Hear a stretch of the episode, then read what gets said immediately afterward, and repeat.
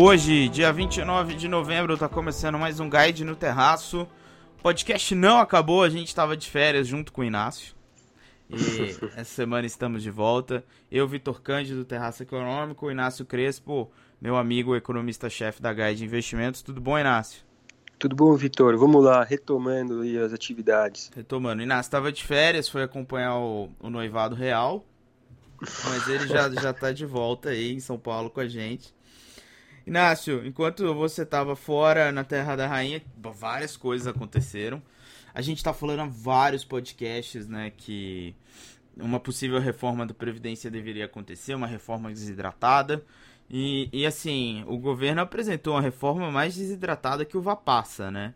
Mas é uma reforma, né? Aproveitando o clima de Natal, o Temer já falou: ah, toma uma uva passa aí para vocês. é isso aí. Bom, só fazendo um parênteses aqui, eu estava é, fora da guide, mas o pessoal aqui estava acompanhando de perto, então o que a gente vai falar aqui está extremamente atual e com as opiniões é, todas nossas atualizadas. Mas vamos lá. Bom, a reforma da Previdência segue então no, no radar. É, vira e mexe, aumenta o pessimismo, diminui o pessimismo. É, agora tem pouco tempo, ao redor de três semanas antes do recesso. É, esse é o tempo que se espera que alguma coisa avance. Por enquanto, aumentou um pouco essa expectativa.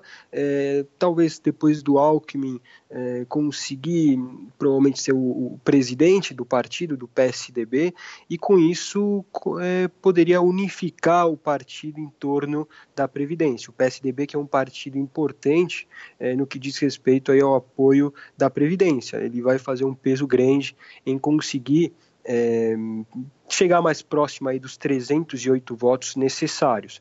É, como o Vitor falou, acho que ela, é, claro, é mais desidratada em relação às propostas iniciais, mas é um ponto positivo. Todo ponto positivo é, nesse momento quanto ao fiscal vai ser bem-vindo pelo mercado.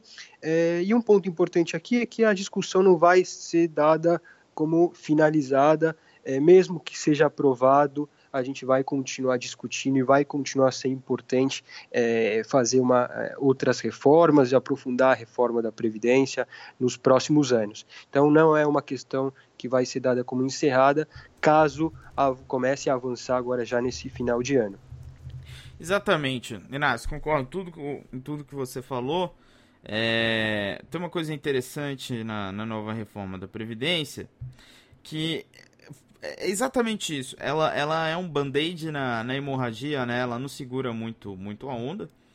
E o governo, o, o, governo teve que abrir mão de várias coisas, né? Acho que uma das medidas mais polêmicas era aquela era aquela idade mínima hum, de 65 anos tanto para homem quanto para mulher. O governo meio que teve que jogar a toalha, fazer uma regra diferente para as mulheres, uma regra uma regra para os homens, os homens ficaram com 65, as mulheres com 62. Algumas profissões, como professor, cai, ficou em 60 anos, e, e, e, polícia e militares e essas coisas ficou em 55 anos. É, tem uma coisa interessante, né, Inácio? A gente esquece, o governo aprovou lá atrás, no, no, no final de 2016, começo de 2017, há um ano atrás, a PEC dos gastos, né? Que limita uhum. o crescimento dos gastos eh, pela inflação, ou seja, os gastos não crescem, eles só, só tem correção monetária deles. A coisa mais interessante disso é o seguinte: você tem um gasto dentro do, do, do hall de gastos do governo que é a Previdência, e a Previdência ela cresce ano após ano. Por uma série de motivos as pessoas aposentam, o país está ficando mais velho, a demografia, a demografia brasileira está mudando muito rápido, ou seja, nós estamos ficando um país velho antes de sermos um país rico. Então, todos os anos a Previdência fica mais cara. Tem ajuste de salário mínimo anual e onera a Previdência, que mais de 60% dos benefícios são indexados a salário mínimo. Então, todo ano essa despesa cresce. Então, se você tem um dinheiro fixo para gastar todo, todo ano, e todo ano tem um negócio que cresce, você tem que tirar dinheiro das outras coisas. Então, basicamente, o que o país tem que escolher é se ele quer ter universidade pública, Polícia Federal, Polícia Rodoviária Federal, custeio de saúde, educação, Lembrando que não é todo o custeio de saúde e educação que fica está dentro dessa despesa que vai ser achatada, tem coisa que circula por fora, mas aí são alquimias orçamentárias. Mas no geral é isso, né, Inácio? O governo tem que escolher, né, se ele quer destruir todo o resto do serviço público que já não é bom para manter a Previdência do jeito que é hoje ou cortar a despesa da Previdência, né? Exato, vai ser uma questão de escolha da, da sociedade. Eu acho que por isso que é, a, a discussão em torno da Previdência ela não vai, ela não pode ser dada como, como finalizada, é, e ainda que avance, ela vai continuar sendo extremamente importante, vai continuar no noticiário. Então, é difícil imaginar o noticiário econômico político nos próximos anos sem essa questão da Previdência, é algo que vai continuar. Bom, saindo um pouco da Previdência e saindo um pouco do fiscal, agora indo para a parte monetária, onde o fiscal também causa um grande impacto. Na semana que vem, último cupom do ano, última decisão de juros do nosso glorioso Banco Central Brasileiro. E a gente já, de novo, mais uma vez, a gente não está muito interessado na decisão em si, a gente já sabe o que vai acontecer. Esse é um Banco Central que nos surpreende, mas a gente vai estar tá interessado no comunicado, né? Já sabemos que os juros vêm para 7% no próximo dia 6, mas a gente quer saber o que, que o Banco Central vai contar para a gente, né? Que, que, qual, qual vai ser o forward guidance dessa vez, né? Exato. Bom, começou agora então o período de silêncio. Então, ou seja, daqui até a reunião do Copom, o Banco Central é, respeita esse período prévio à reunião, então não vai fazer mais, é, mais nenhuma sinalização. É, tudo que foi dito até agora é o que está valendo, é o que todo mundo está estudando e usa para fazer as suas previsões, é, usa para fazer, enfim, as projeções aqui para frente. É, se espera, como você disse, que os juros vão para 7, é, isso há algum tempo já a gente já vinha falando aqui, então o mais importante é o comunicado, é o que o Banco Central vai sinalizar para os próximos meses. É, a próxima reunião é, em 2018, em fevereiro, ou seja, tem tempo suficiente para o Banco Central, caso é, ache necessário mudar a sua comunicação e deixar claro se vai cortar mais um pouco a Selic ou se vai continuar com a Selic em 7 é, por algum tempo.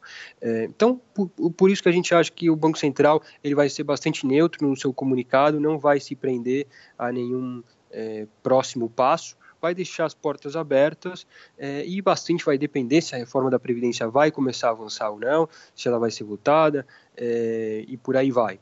Então, se espera, o que a gente espera é um Banco Central bastante neutro, é, que deixa completamente aí suas opções sobre a mesa.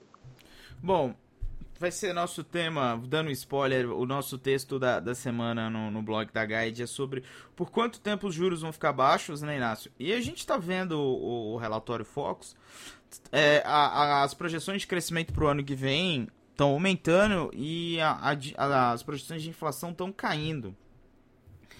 Então, até que ponto é, a gente vai conseguir manter o juro de 7%? Parece que por bastante tempo, né? Durante 2018. Talvez venha até um pouco abaixo de 7, né? Como que você está vendo aí o cenário de juros para o ano que vem? Bom, é, a gente está bastante em linha com o mercado nesse momento, que vê uma estabilidade em 7 por algum tempo. Então, esse é o nosso cenário base ainda. É, é claro que os juros vão subir em algum momento eles estão em terreno expansionista, ou seja, eles estão abaixo do que seria o neutro, estão estimulando a economia. Então, em algum momento, o Banco Central vai precisar voltar a subir a Selic. O, a questão é quando. É, pode cair um pouquinho mais ainda antes de subir?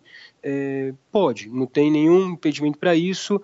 É, pode acontecer mesmo porque as, as, projeções de inflação têm recuado, como você acaba de comentar. É, então pode acontecer, mas por enquanto, nosso cenário é de estabilidade em 7.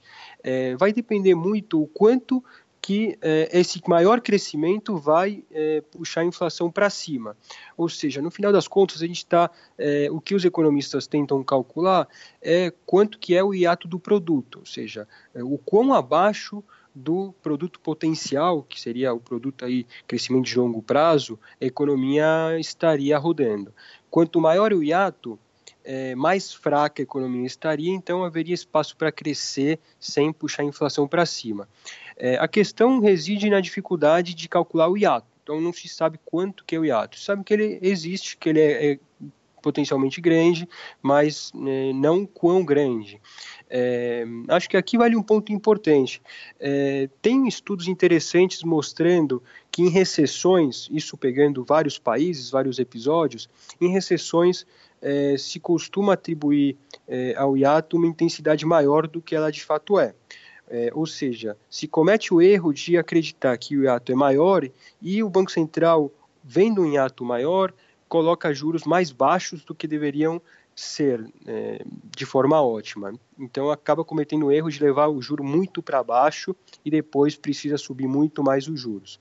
É, então acho que nesse momento há um hiato, mas a gente não deveria cair no erro de imaginar que ele está é, entre as maiores projeções. Então tem várias projeções, a gente não deveria cair no erro de acreditar que ele é, é talvez entre as pegar as maiores projeções, maiores é, estimativas. É, então, acho que isso ajuda também a, a, reforçar, a explicar por que, que a gente tem um cenário um pouco mais conservador, por enquanto não vê o Banco Central cortando mais juros é, nesse momento. Mas as portas, como eu disse, ficam abertas, o Banco Central não vai querer se comprometer, mesmo porque tem a questão do fiscal, que é bastante difícil de, de prever, porque tem é, relação com a política, né? Exatamente. É, só para complementar o que o Inácio falou, né, do Banco Central baixar os juros mais do que deveria, já é meio que conhecido na literatura econômica, né, Inácio, que é, é, é mais custoso, é, é, é mais difícil para o Banco Central derrubar a inflação depois que ela começa a acelerar do que abaixar os juros com, com mais parcimônia, né? O impacto na economia é maior do que quando ele diminui os juros com, com menos intensidade. Então, para quem está chorando aí, querendo que o Banco Central corte mais juros, tá, você tá, tá errado. Você está querendo o mal para o país. Nácio, é, é isso, né? Essa semana acho que a gente finalizou aí. E vamos estar tá acompanhando aí tudo, né? Que o governo tá, tá fazendo. Provavelmente o, o ministro Meirelles disse que quer votar já na semana que vem, né? Então Estamos de olho, né? Exato, vamos ficar de olho. É, tem possível votação de Previdência, tem Copom semana que vem, então tem é, dias agitados aí pela frente. Maravilha. Até semana que vem, então, Inácio. Valeu, um abraço. Um abraço.